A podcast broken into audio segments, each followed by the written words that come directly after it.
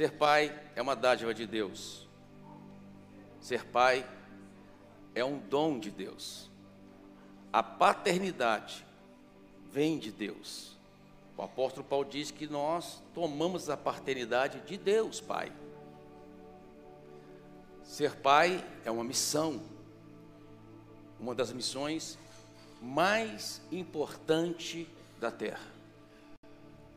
Edificar uma família e que essa família possa glorificar o Deus Pai que está no céu, aqui na terra. Ser pai é viver a família do céu aqui na terra.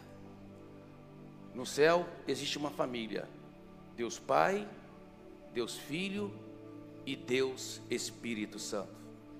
E essa família quer ser representada aqui na terra por famílias que glorificam a Deus, vivendo a imagem e a semelhança do Filho de Deus, Jesus Cristo.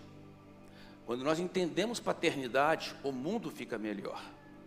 Quando nós praticamos a nossa paternidade, a nossa família é melhor.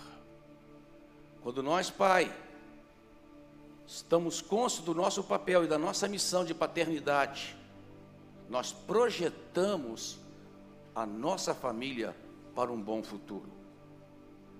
Quando o pai entende a paternidade de Deus sobre a sua vida, ele vai ser um exemplo para os seus filhos, vai ser um bom esposo para a sua esposa e vai ser um testemunho para a sociedade.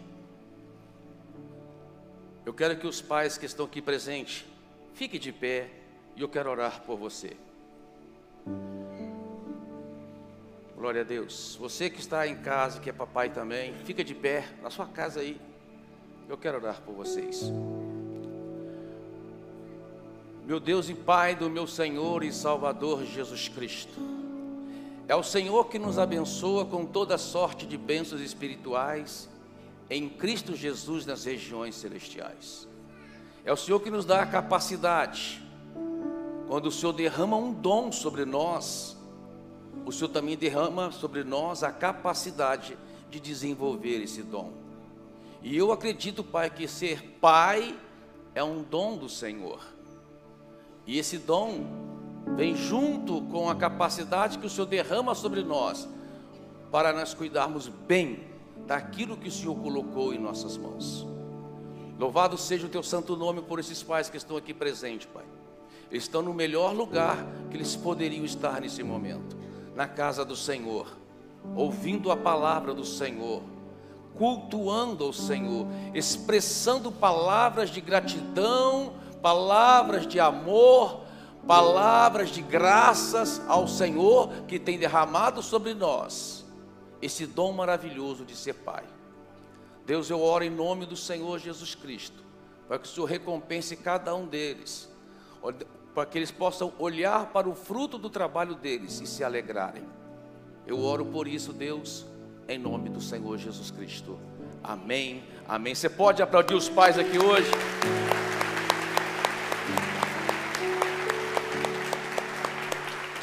Amém. Glória a Deus. Eu quero ler com vocês o Salmo 128, versículo de 1 a 6.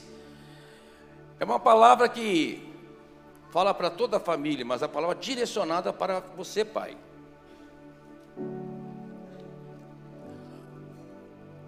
A Bíblia diz assim: Como é feliz quem teme ao Senhor, quem anda em seus caminhos. Você comerá do fruto do seu trabalho e será feliz e próspero. Sua mulher será como a videira frutífera. Quantas esposas nós temos aqui? Deixa eu ver. Está do lado do maridão? Marido fala para sua esposa: Você é minha videira frutífera. Amém? Aquela que fica porque está debaixo de bons cuidados. Aquela que frutifica, porque o marido está cumprindo aquilo que a palavra diz, que deve amar a sua esposa como Cristo amou a sua igreja e se entregou por ela. Quando a esposa é muito bem cuidada pelo marido, ela frutifica. Ela frutifica. Frutifica com felicidade. Frutifica com alegria, porque está sendo bem cuidada. Seus filhos serão como brotos de oliveira ao redor da mesa. Olha aí. Quantos filhos nós temos aqui? Deixa eu ver. Quem já foi filho aqui um dia? Deixa eu ver. Aleluia. Você já foi filho um dia, né, gente? Eu perguntei quantos filhos aqui. Eu sou filho. Meu pai não está mais conosco. Meu pai já está no céu. Um diácono da Igreja Batista de Barra Mansa, da primeira Igreja Batista de Barra Mansa. Já está vivendo com o Senhor. Gozando do fruto do trabalho que esteve sobre a terra. Mas eu sou filho, fui filho também. E aqui fala: seus filhos serão como brotos de oliveira ao redor da sua mesa. Aleluia. Mas você sabe que a função da oliveira é produzir oliva, que faz o óleo, o azeite. E é interessante que para produzir o azeite, a oliva tem que passar pela prensa, tem que passar pelo tratamento para que o azeite seja prensado e saia dali o melhor azeite. Estou dizendo isso porque o pai que é pai de verdade, ele orienta os seus filhos no caminho que eles devem andar. O pai que é pai de verdade, disciplina o seu filho quando ele precisa ser disciplinado porque ele está criando filhos para que esses filhos um dia sejam também um pai exemplar, um adulto exemplar. Lá no Salmo 127,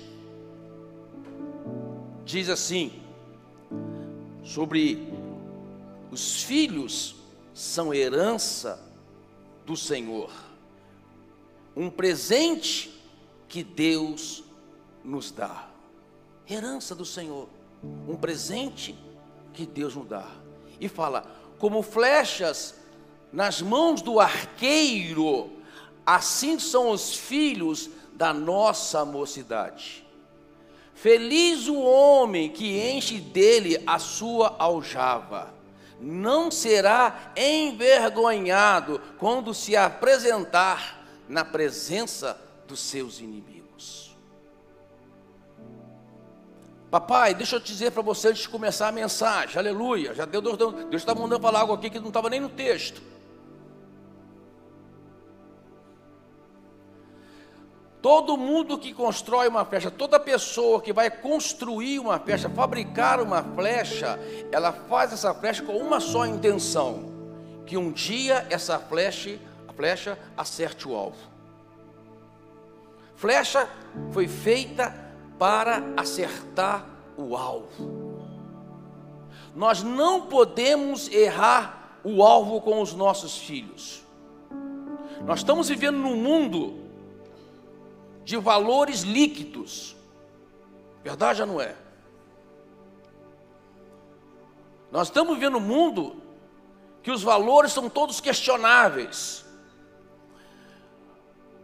Mas se você criar seu filho no temor do Senhor, dirigido pela palavra do Senhor, ele vai ser uma flecha que não vai errar o alvo. Você está entendendo? Se você mostrar para os princípios certos, direcionado pela palavra de Deus, porque a palavra de Deus é uma verdade imutável, absoluta, inquestionável, é a verdade de Deus para nós homens, e só vamos encontrar a verdadeira paz e a verdadeira felicidade se nós vivemos na palavra de Deus, isso é fato. O seu filho não vai errar o alvo. É uma flecha que vai acertar o alvo. Vai ser um bom profissional, um bom empresário, um bom trabalhador, um bom pai, uma boa mãe, uma boa empresária, uma boa trabalhadora. O seu filho ou sua filha não vai errar o alvo.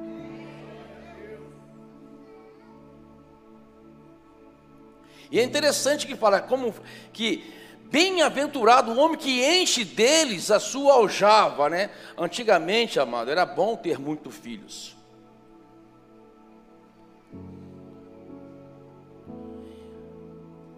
Deixa eu abrir outro parênteses aqui no meio do meu parênteses que eu já abri. Ter filhos é uma dádiva de Deus. Conversando com uma pessoa disse: Eu não quero ter filho porque o mundo está muito inseguro. Eu não quero colocar meu filho no mundo inseguro como esse. Amados, nós somos homens e mulheres de fé, amém? amém. Nós cremos que Deus cuida de nós, amém, amado? Amém. Mas deixa eu falar para você: o mundo já teve muito pior no passado. Imagina na época medieval aonde a fatalidade de criança era extrema, aonde a expectativa de vida era curta, e ainda assim as pessoas tinham os filhos. Eu acho que é um sistema de vida muito egoísta e pensando só em si mesmo, você não querer perdurar as suas futuras gerações. É um sistema de vida muito egoísta. Porque antigamente, para bem-aventurado o homem que enche deles a sua aljava. Sabe por que eles falam isso? Porque os pais, naquela época em que Davi escrevia o salmo, eles tinham uma família grande por causa de dois motivos. Primeiro, eles preparavam os seus filhos para a guerra. Uau! Eles não criavam os seus filhos, amado, com, com insegurança. Eles não criavam seus filhos para serem dependentes deles. Eles criavam seus filhos para serem fortes e enfrentar a vida. Eles sabiam que podia, que precisava contar com uma grande família, porque para que o seu clã perdurasse e conquistasse novas terras, eles tinham que ter filhos soldados em casa. Eu tenho um temor muito grande hoje. Eu oro muito, eu e minha esposa oramos muito sobre isso. Porque a minha esposa é professora, nós percebemos que está levantando uma geração de crianças inseguras, em que os pais fazem questão de elas serem dependentes deles. Amado, não crie o seu filho assim, crie o seu filho para ser forte, para enfrentar a vida, porque um dia você não vai estar do lado dele, e o que vai valer é o que você fez por ele.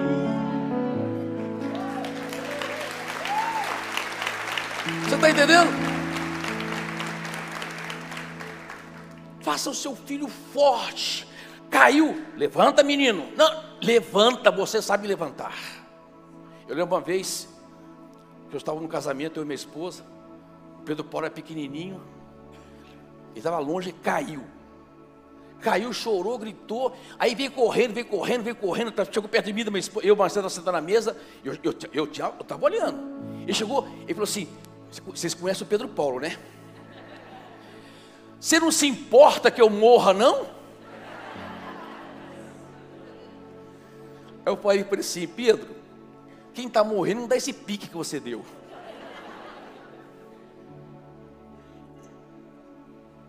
Eu criei meus dois filhos no regime de prepará-los para serem fortes, para não serem dependentes de mim. E hoje parece que os pais estão querendo, faz questão que os filhos sejam dependentes deles. Eu vejo pais fazendo cada coisa que se eu fosse pai, eu, eu demorei o dia inteiro aqui falando, gente, sobre isso. Cada coisa. Eu fico pensando, ele não sabe que fragilidade que ele está colocando no filho dele.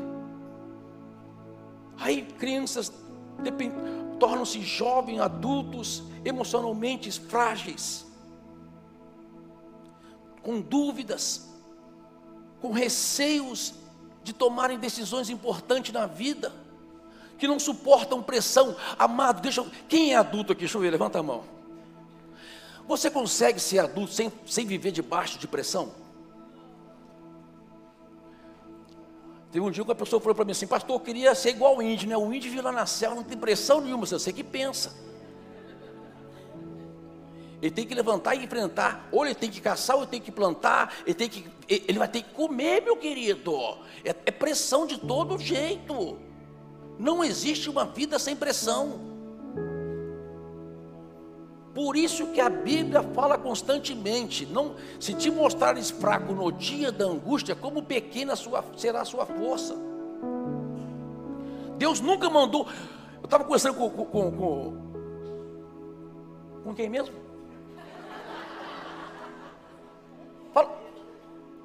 O Falarino, é tanto nome, o Falarino. Estava no escritório com você, estava num um tete a com ele, já estava fazendo discipulado. Eu falei, Falarino, Deus nunca apareceu para o homem para confortar ele na sua fraqueza.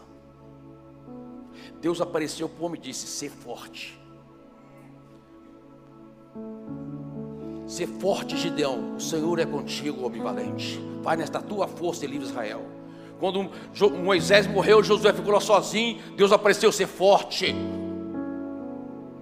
Fortaleça-te no Senhor. Ser corajoso. Davi morrendo, chega para Salomão e diz: Salomão, ser forte.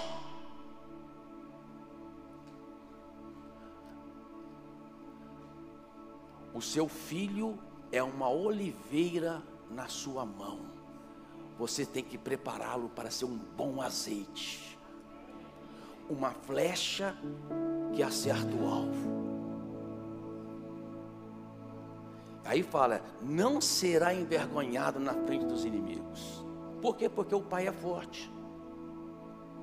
E ensina o filho a ser forte. Ensina a filha a ser forte. Calma que não está acontecendo nada, viu gente? É uma pessoa que não viu a porta lá, o vidro lá.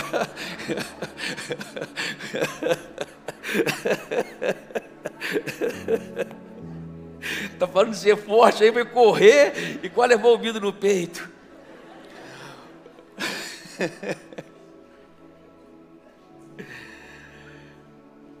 Qual é o segredo desse homem aqui, que diz que os seus filhos são como broto de oliveira, assim será abençoado o homem que teme ao Senhor. Que o Senhor o abençoe desde Sião, para que você seja, veja a prosperidade de Jerusalém, ou seja, do lugar que você está, todos os dias da sua vida. E também veja os filhos dos seus filhos, aleluia. Olha a benção que é esse homem aqui, amado. A mulher é uma videira frutífera, o filho é um, uma oliveira junto à mesa, ele vai ver os filhos dos seus filhos, ele vai prosperar em tudo que fizer. Qual é o segredo deste homem? O homem que teme ao Senhor e anda nos seus caminhos. Amém? O homem que teme ao Senhor e anda nos seus caminhos. Quando o povo de Israel saiu do Egito para a terra prometida, e a gente tem que trazer essa experiência para a nossa, para nossa vida espiritual, Deus nos tirou do Egito, Deus nos tirou da escravidão do pecado, Deus nos tirou de uma vida que estava sujeito ao pecado e nos transformou pelo poder do seu Filho amado Jesus Cristo, nos deu uma nova vida, nós somos salvos por causa do sangue do Cordeiro de Deus, Jesus Cristo. E nós estamos nessa trajetória para viver uma promessa eterna com o Senhor. E essa nova vida ali simbolizado no deserto, quando o povo sai do Egito e vai para o deserto, nessa nova etapa da vida deles, Deus começa a ensiná-los a maneira que eles deveriam viver para agradar a Deus, viverem para serem prósperos, viverem para entrarem na terra prometida. E Deus instrui Moisés, servo dele, a instruir o povo qual seria essa maneira de viver. Então, quando o salmista fala que o feliz é o homem que teme ao Senhor e anda nos seus caminhos, ele está olhando para aquele estilo de vida que foi adotado pelo povo de Deus. Ele teme ao Senhor e anda nos seus caminhos. E lá no, li, no livro de Deuteronômio, capítulo 6, verso 4 e 6, diz assim: Ouve, ó Israel, é Deus falando já para o povo a maneira que eles deveriam viver com essa nova vida. Ouve, ó Israel, o Senhor nosso Deus é o único Senhor. Amará, pois, o Senhor teu Deus de todo o teu coração, de toda a tua alma e de toda a tua força. Essas palavras que hoje te ordeno, ordeno estarão no teu coração. Amém? Então aqui Deus já começa a definir para o homem, porque ali Deus chama todos os chefes de famílias e diz para os chefes de famílias como eles deveriam se comportar, como eles deveriam andar, e começa a instruir para eles os mandamentos do Senhor. É porque, porque a forma que nós, pai, andamos e nos comportamos, definimos o rumo da nossa família. O rumo da sua casa é definido pelas escolhas que você faz quando você está andando com o Senhor. Ele chama, ouve Israel, o Senhor seu Deus será o seu único Deus.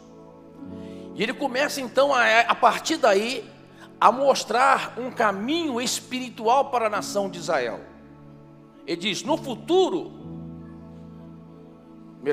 perdão, no versículo 6, estas palavras que hoje te ordeno estarão no teu coração. E ele diz assim: ó, tu a inculcarás a teus filhos, e delas falarás, assentado em tua casa, e andando pelo caminho, e ao, ao deitar-te e ao levantar-te, também atarás como um sinal na sua mão, e serão no frontal nos seus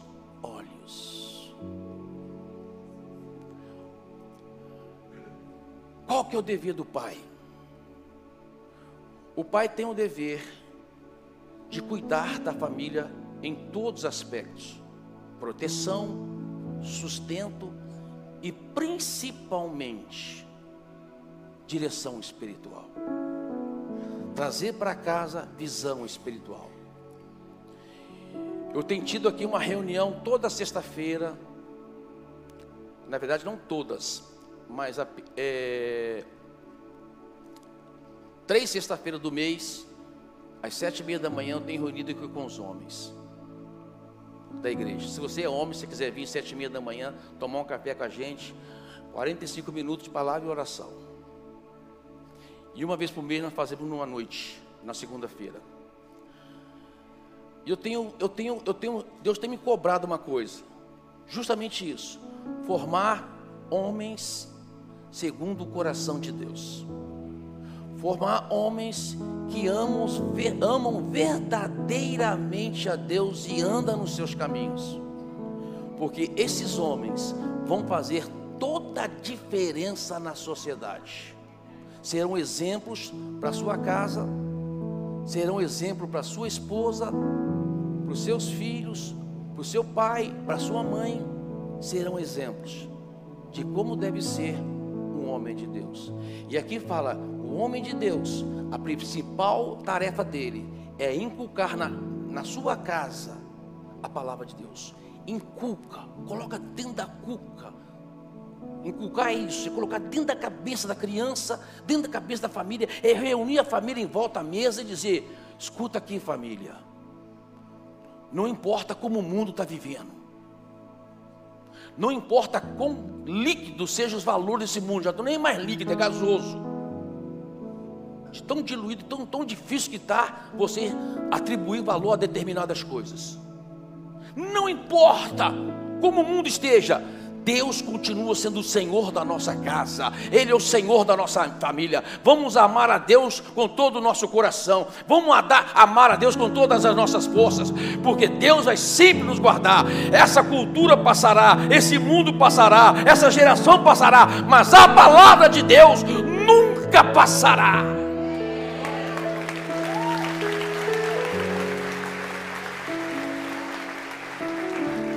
Você está entendendo? Moisés fala assim: olha, homem, o Senhor teu Deus é o único Deus, é o único Senhor. Guarda os seus mandamentos, os seus estatutos, as suas leis. E agora vai, chama a sua casa e inculca isso na sua casa. Está chegando a hora, e já é tarde até, dos homens começarem a reunir as famílias para fazerem o seu culto familiar dobrar os joelhos junto com a esposa do beirado da cama e orar e interceder pelos problemas que estão enfrentando juntos com a mão dada.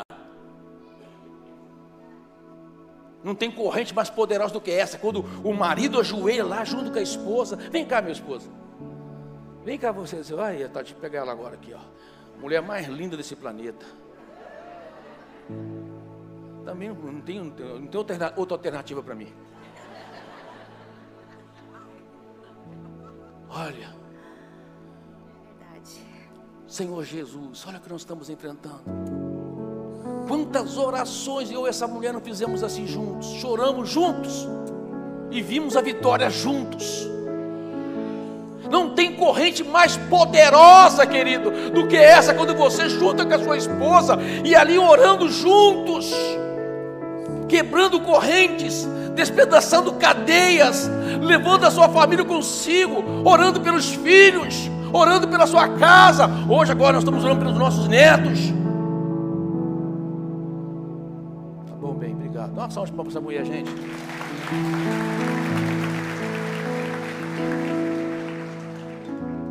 uma visão correta do mundo espiritual, precisamos passar para o nosso filho. Versículo 20 diz assim: No futuro, quando o seu filho te perguntar, Papai, o que significa estes preceitos, decretos e ordenança que o Senhor, o nosso Deus, ordenou a vocês? Vocês lhe responderão Sabe, filhinho? Hoje você não é escravo.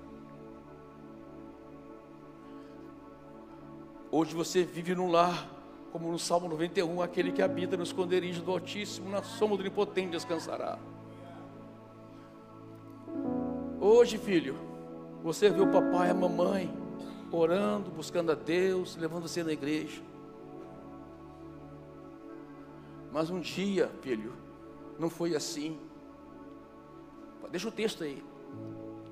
Um dia nós éramos escravos de Faraó. Nós estávamos lá presos em grilhões. Mas o Senhor, filhinho, o Senhor Jesus, alcançou o papai, alcançou a mamãe. Hoje nós somos salvos. Hoje a nossa família é uma família cristã. Hoje nós amamos a palavra de Deus. Hoje nós amamos servir o Senhor. Um dia não era assim, filhinho, mas hoje é. E você é um abençoado porque você está crescendo no lar cristão.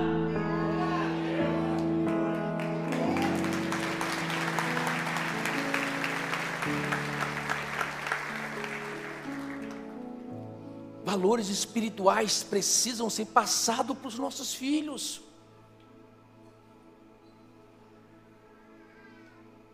Os meus filhos iam para um monte, o, o, o, tanto o Felipe como o Pedro Paulo oravam. Eu, eu lembro que uma vez nós fomos para um monte, o Pedro Paulo foi batizado com oito anos, com o Espírito Santo, cima do monte. Estava lá, de repente o menino caiu do lado, caindo para o chão, no meio do mato lá, orando em línguas. Criança. Eu tenho uma foto que quando nós chegamos aqui em Ribeirão Preto, a gente, gente, a igreja era muito pequena, muito pequena. Eu cheguei a fazer culto com cinco pessoas, quando nós chegamos aqui em 94. Eu lembro que comecei a fazer um trabalho lá no João Ross, um trabalho que a gente fazia de evangelismo. Eu tenho lá a foto do Felipe. O Felipe sempre foi esperto para essas coisas. Ele ligava lá o meu cubo, meu, minha caixa de som, preparava o microfone, dava o microfone para me falar e ficava lá com o violãozinho dele.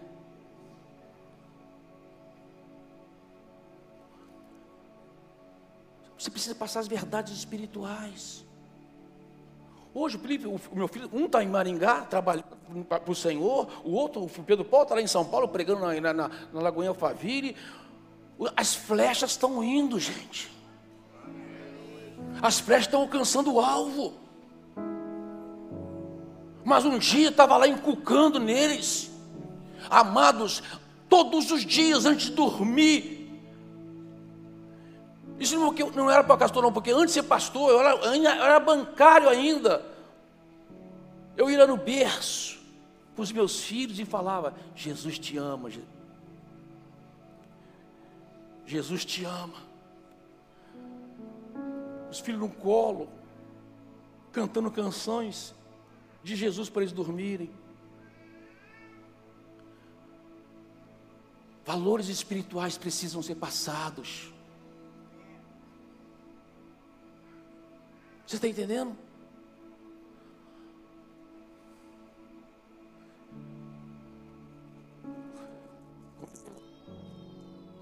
Som.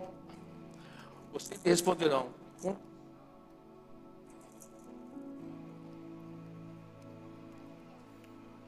Amém.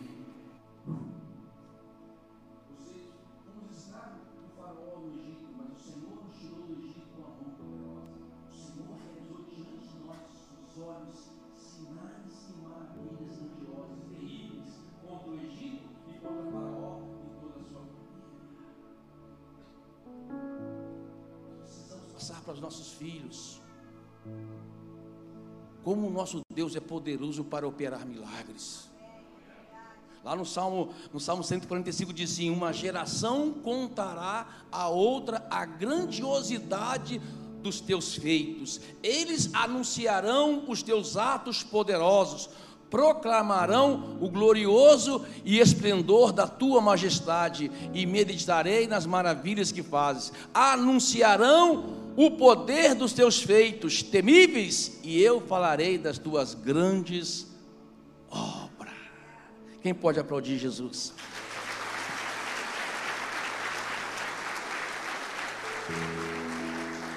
Família, aqui tem muitas famílias, famílias, nós precisamos proclamar os grandes feitos do nosso Senhor as maravilhas que ele, que ele tem feito por nós. Valores espirituais precisam serem passados. E por último, o pai de família, o homem de Deus, é aquele que sabe que vai defender a sua casa diante de toda e qualquer adversidade. Nós, quando olhamos para Samar, um dos valentes de Davi, quando o inimigo veio para tomar o seu campo de lentilha, muitos fugiram, mas Samar tomou uma postura de ficar de pé diante do campo e defender aquele campo, por quê? Porque dizia: daqui sai o sustento da minha casa, daqui sai a sobrevivência da minha família. Se eu permitir que o inimigo tome esse campo, o que será da minha casa? Samar pegou a sua espada sozinho, lutou contra os inimigos. A espada colou em suas mãos, de tanto que ele lutou. Acho que o sangue desceu e colou a espada em suas mãos, mas ele não abriu mão do seu campo. Nós precisamos entender isso. Quando Deus fala que você é forte, que maior é aquele que está em você do que aquele que está no mundo, mais são os que estão comigo dos que estão com Ele, que eu mais Deus somos maioria. Quando eu entendo que Deus está do meu lado e Deus colocou sobre mim uma grande responsabilidade, eu vou lutar por isso. Eu, eu, tenho, eu tenho que defender os princípios de Deus, os valores de Deus. Eu tenho que defender a minha casa e a minha família. Eu tenho que defender a igreja que Deus me colocou e eu tenho que zelar por ela. Eu tenho que defender a cidade que Deus me colocou e falar bem dela. Eu tenho que defender aquilo que eu acredito. Eu tenho que defender aquilo que eu acredito. Devemos como ser um Samar, homens e aqui no caso, mulheres também juntos. Porque quando eu falo homens, deixa eu falar uma coisa, eu não consigo, a minha mente não consegue desvencilhar a unidade. Honestamente, a minha mente não consegue des desvencilhar a unidade. Para mim é muito forte quando Deus fala: farei uma só carne. Portanto, deixará o homem, pai e mãe, e unir-se à sua mulher, e serão dois uma só carne. Quando eu falo eu, eu falo minha esposa. Somos juntos.